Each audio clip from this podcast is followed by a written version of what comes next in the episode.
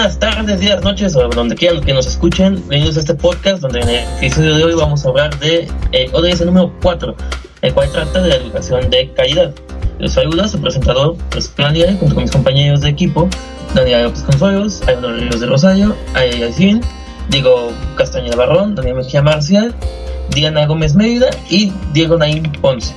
Vamos a estar hablando sobre qué es educación de calidad, cómo afecta a nuestro país la educación de calidad y sobre todo cómo podemos mejorar la educación en este país. ¿Cuál es el objetivo de este ODS?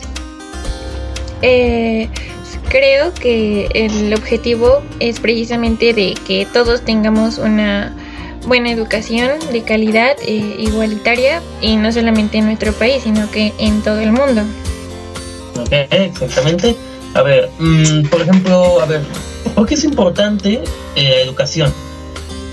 La educación es importante pues porque ayuda a vivir una mejor vida, no solo encontrar un buen trabajo o ganar más dinero, sino aprender te lleva a tener una mejor vida.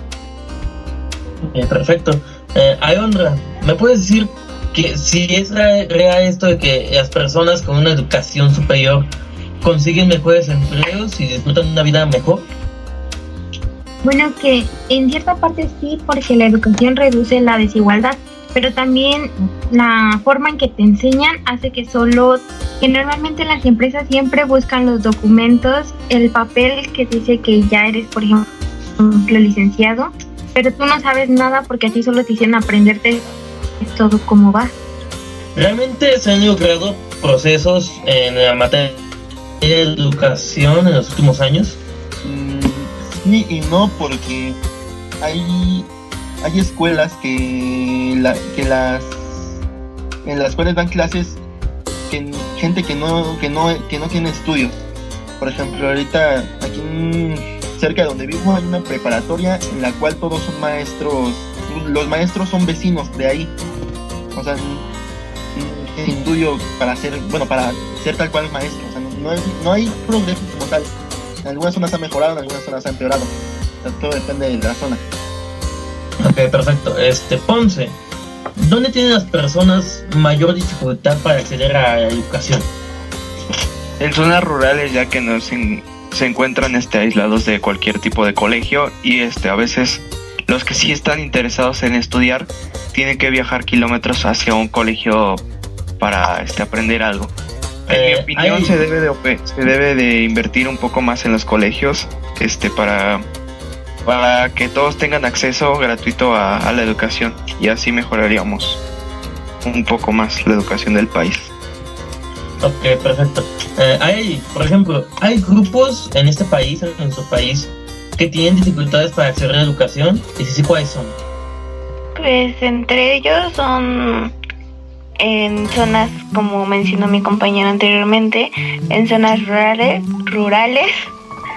Y por ejemplo en zonas con las que ya están un poco más desarrolladas, pero por los mismos, bueno, eh, los padres al no tener estudios, pues su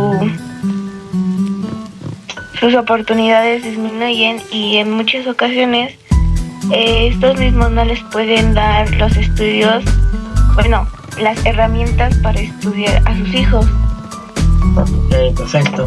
Eh, Diana Gómez, ¿cómo ves tú que es educación en el país actualmente? Pues a mi percepción yo la veo muy, muy básica, muy, muy incompleta, como que es buena. No, en sí no es buena la educación en el país. Ok, y la última pregunta eh, respondo yo. ¿Qué podemos hacer al respecto? Pues una cosa que podemos hacer al respecto es realmente exigir el hecho que se dé importancia que se requiere a la educación en el país, ya que lamentablemente el índice de gente pobre o de gente sin estudios o analfabeta es muy alto en México, en más si en donde son pueblos, en Oaxaca, Veracruz, en la sierra, realmente se tiene que buscar que haya un, un apoyo, porque mucha gente, pues, desgraciadamente, se pasa toda su vida estudiando y al final de cuentas es, termina trabajando en McDonald's. ¿Por qué? Porque las empresas no les importa tu grado de estudio, a veces les importa cómo te veas o de dónde vienes o quiénes son tus padres. Entonces hay que trabajar y realmente buscar una forma en la cual la educación se cambie, porque está muy mal hoy en día. Dani, ¿cuál es tu conclusión en todo esto? Pues que sí tenemos que seguir trabajando para que se cumpla este ODS, porque es parte de los profesores, pero también de los alumnos, el hecho de que se pueda mejorar la calidad de la educación. Em, pues ahora sí que enfocarnos en lo que es importante, no este no en la escuela se supone que nos tienen que enseñar lo que es necesario y hay veces que no sé, es así. Eh, Daniel Mejía, tu conclusión final. Ah, hola. Yo, yo concluyo que la educación en México es deficiente, que podría ser mejor.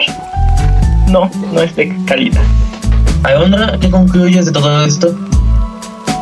Bueno, en conclusión se puede dar los programas que la planificación realmente es bastante buena a comparación de con otros lugares de América Latina. Sin embargo, pues es irregular que existen condiciones socioeconómicas muy heterogéneas en el país, por lo que es muy difícil decidir cosas generales y más allá de una planificación general parece mm, razonablemente buena, pero que incluya a todos. Ok, perfecto. Mm, Ponce, ¿algo que quieras decir al final como reflexión de todo esto? En conclusión, como ya mencioné antes, este, pues lo que debemos hacer para mejorar la calidad de la educación es invertirle más, como el, el gobernador de hace unos años, este, él sí invertía bastante en la educación, pero pues como todo lo bueno se acaba, pues yo digo que se debe de fijar más en ese tipo de cosas, en invertir más en la educación y en poner más escuelas en zonas rurales con cosas básicas ya, Anita.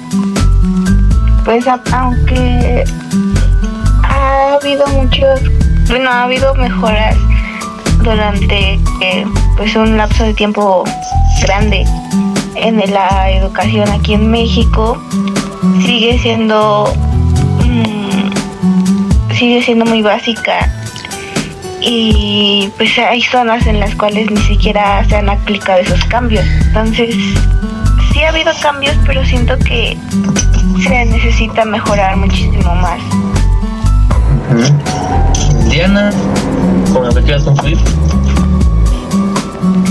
Pues como ya han dicho de todos, pues, pues es necesario que es- eh, la educación pues necesario. Ok. Como conclusión, yo opino que, como dije, hay que luchar por el cambio porque si no exigimos nosotros, nadie más lo va a hacer porque desgraciadamente la gente muchas veces se conforma con, bueno, ya terminé, ya se haga un trabajo que cursa, pues está bien. Y muchas veces no ti- tiene por qué ser así, tanto esfuerzo tirado a la basura, no tendrías por qué ser así. O, bueno, no tiene por qué ser así un, país donde supone que tienen que educarte. O sea, al final, como dije, hay que buscar que realmente se haga un cambio, hay que exigir ese cambio.